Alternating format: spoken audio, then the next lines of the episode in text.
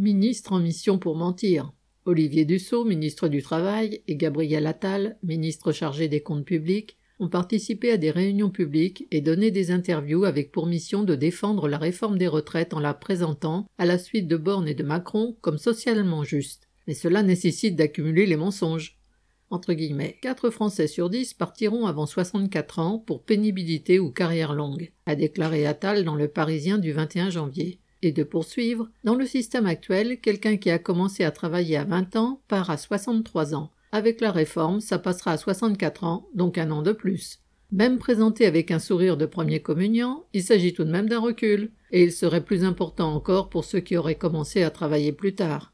Quant à la prétendue prise en compte de la pénibilité, c'est un argument qui a déjà servi lors des précédentes réformes des retraites. Présenté comme une contrepartie à l'allongement de la durée de cotisation, elle n'a concerné que très peu de travailleurs. Ainsi, ceux qui travaillent à la chaîne avec des horaires d'équipe, les manutentionnaires qui portent des charges lourdes, tout cela ne sont pas considérés comme travaillant péniblement.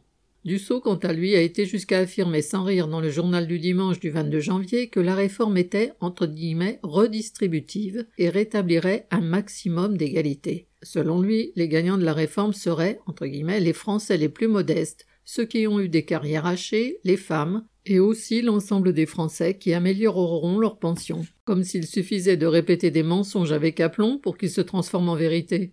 Même l'étude d'impact qui accompagne le texte gouvernemental présenté en Conseil des ministres lundi 23 janvier montre que les travailleurs seront en fait complètement perdants. Prenons l'exemple d'un travailleur né en janvier 1975, entré en activité à 18 ans et 9 mois, et n'ayant eu aucune interruption de carrière, ce qui est devenu bien rare, L'étude calcule qu'il pourra liquider sa pension à 62 ans et 6 mois après la réforme, alors qu'il aurait pu la liquider à 61 ans et 6 mois, donc un an plus tôt, sans réforme. Et il devra bien avoir cotisé un an de plus, soit 44 annuités. L'étude souligne même que la réforme pourrait en réalité entraîner une baisse globale des pensions dans les premières années en raison de l'accélération de la réforme Touraine. Les assurés partant avec une décote avant réforme pourront l'avoir accentuée. Les assurés partant avec une surcote avant réforme pourront l'avoir réduite, et les assurés partant sans décote hors réforme pourront se voir appliquer une décote. Le gouvernement a beau faire, il est impossible de présenter comme socialement juste une violente attaque contre tous les travailleurs. Marc Rémy.